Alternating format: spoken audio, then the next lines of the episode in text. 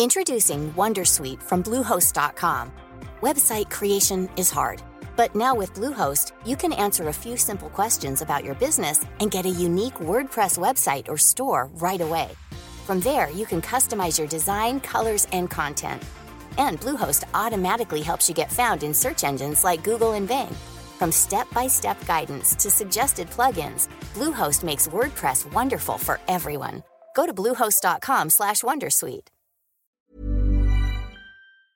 Y nosotros vamos a continuar en este punto, vamos a adentrarnos en esos grandes asuntos más allá de la propia eh, cotización del propio pulso del mercado. Y recibimos hasta ahora a Juan Ramón Rayo, doctor en economía. Juan Ramón, muy buenos días. ¿Qué tal? Muy buenos días. Pues llegamos en plena resaca de esas minutas de la FED que constatan de alguna manera lo que se esperaba, alzas más adelante, menos eh, ritmo y eh, sobre todo ¿no? esa discrepancia en el seno de la Fed junto con ese aliño de recesión leve para finales de año próximo. No sé qué es lo que destacaría, eh, qué es lo que más sorprende eh, con este movimiento que estamos viendo ahora en los mercados. Bueno, quizá lo más llamativo, lo más destacable es que dentro de la Reserva Federal siguen siendo mayoría los que están empeñados, probablemente con razón, en trasladar un mensaje de dureza a los mercados. Recordemos que los mercados habían venido esperando que la Fed empezaría a recortar tipos en la segunda mitad del año, pero lo que están diciendo es eso solo sucederá cuando veamos que la inflación empieza a bajar de manera estructural y de manera sostenida. De momento es verdad que la tasa general de inflación, medida como IPC o como PCE, eh, se, ha, se ha reducido, pero si vamos a la tasa subyacente, la, Fed lo recoge en las minutas, eh, ellos mismos señalan que no ven una tendencia a la reducción, que ahora mismo la, tasa de inflación subyacente del PCE está al mismo nivel en términos interanuales que en enero. Por tanto, ha habido un estancamiento del ritmo de reducción del componente más estructural de la inflación que puede estar llevándonos al error de pensar, según la Reserva Federal, que en general la batalla contra la inflación ya ha sido derrotada por el hecho de que algunas rúbricas muy importantes dentro del componente general estén empujando la evolución de, la inflación, de la variación de los precios a la baja, básicamente energía y alimentos. Y claro, eh, la FED está muy preocupada o bastante preocupada con otros eh, elementos, especialmente servicios, que, que, son menos sensibles a estos cambios de commodities internacionales y vinculado con esos servicios, claro, la evolución de los salarios, que ellos mismos constatan que si bien se ha frenado con respecto al pico máximo de un avance de los salarios de prácticamente el 6% interanual, sigue todavía siguen los salarios todavía por encima del 4%, lo cual está muy vinculado, claro, con las tensiones que sigue habiendo en el mercado laboral. Por tanto, eh, mensaje de, de compromiso, diría yo, de que si la inflación no baja de manera sostenida, no hay que esperar en absoluto recortes de tipos, sino más bien nuevos incrementos. En, lo que estamos viendo en esos diagnósticos eh, que recoge el último, el último encuentro del FONC, junto con las declaraciones que, por ejemplo, veíamos ayer eh, de Williams, eh, también no se da pista sobre julio. Es verdad que es una. lo de este junio dice no, no es una pausa, había que ver simplemente.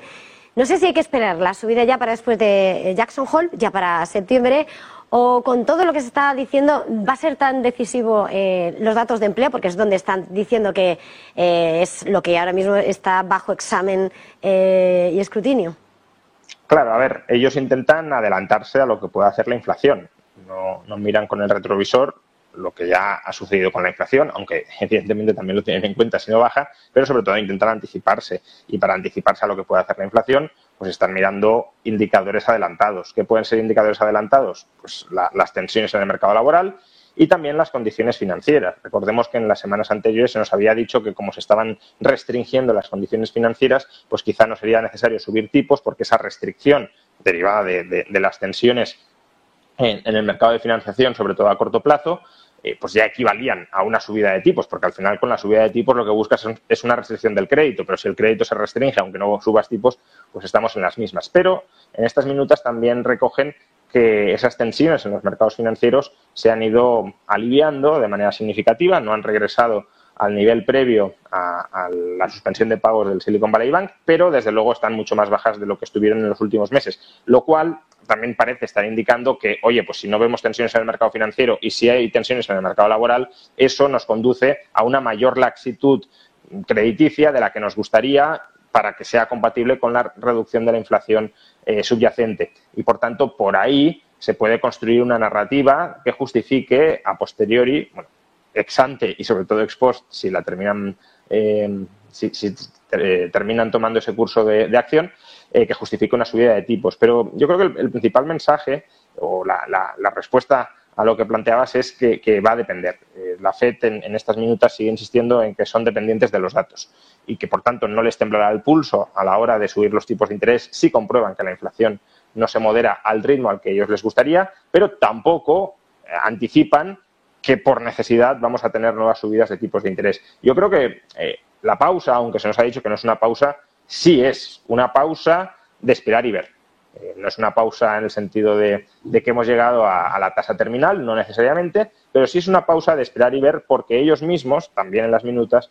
reconocen que no saben muy bien, no son capaces de calibrar muy bien cuál puede ser el efecto macroeconómico a corto o medio plazo de todas las subidas de tipos de interés que ya han aprobado. Y claro, sin si, te intentas anticipar a lo que sucederá, pero tú mismo reconoces que hay una incertidumbre muy grande sobre lo que ocurrirá en la economía real como consecuencia de tu restricción financiera y una posible, posible frenazo en seco de la economía real impactaría eh, en breve sobre, sobre la inflación, o se espera que impacte en breve, en el muy corto plazo, sobre la inflación, pues te podrías pasar de subidas de tipos. Entonces, básicamente eso, no hay nada decidido, pero yo creo que sí que están pausando a la espera de que surjan nuevos acontecimientos.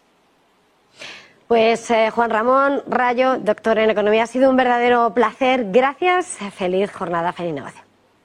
Muchas gracias. Hasta otra. Y 40 minutos de la mañana, momento de acercarnos a analizar algunos de los asuntos que más expectación generan mirando al tablero internacional, mirando a la geopolítica. Antonio Alonso Marcos es profesor adjunto de Historia del Pensamiento de la Universidad CEU San Pablo. Antonio, muy buenos días. Buenos días, buenos días. Llevamos una, bueno, llevamos tiempo, pero la última semana y los últimos días está aumentando la tensión en torno a Zaporilla. Primero acusaciones de ambos bandos de preparar eh, un ataque, un, un, episodio eh, crucial contra esa central nuclear y ahora ese riesgo real de radioactividad o no. Mm, Estados Unidos ha mandado y todo un avión para mirar si ya, hay, eh, si ya se libera radioactividad. Quería preguntarle ese punto que es Zaporilla, realmente, ¿qué tipo, qué riesgo real de radiactividad estamos ahora mismo esperando y cuál es el riesgo en estos momentos? Bueno, pues eh, vamos a ver, Zaporilla, la central nuclear de Zaporilla tiene seis reactores nucleares, seis núcleos. Entonces nos podemos imaginar la cantidad de radiactividad que puede lanzar al aire esta, esta central nuclear. Es decir, no es solo multiplicar por seis Chernóbil, sino que es multiplicarlo por varias veces más, de tal manera que la, la radiactividad depende de cómo se libere, lógicamente, si se destruye un núcleo o todos los seis a la vez, eh, pues no, puede ser un efecto multiplicador eh, tremendo y puede llegar, por supuesto, a, inundar toda, toda Europa. ¿eh? no sé si incluso llegando a Londres o no. Es decir, que es una locura atacar la central nuclear de, Zaporilla. Ya desde hace un año yo ya vengo advirtiendo y los televidentes de este canal eh, también lo llevan escuchando de mi boca y de otros muchos investigadores, la advertencia esta de que la central nuclear de Zaporilla fue ocupada por tropas rusas, fue tomada por tropas rusas eh, ha recibido la visita constantemente de Grossi, el director de la Agencia Internacional de Energía Atómica, y esto es algo que está fuera de toda discusión, que quien ataca eh, diariamente la central nuclear de Zaporilla no es Rusia, porque esa central está tomada por Rusia. Luego, como mucho, la está defendiendo de los ataques de otros.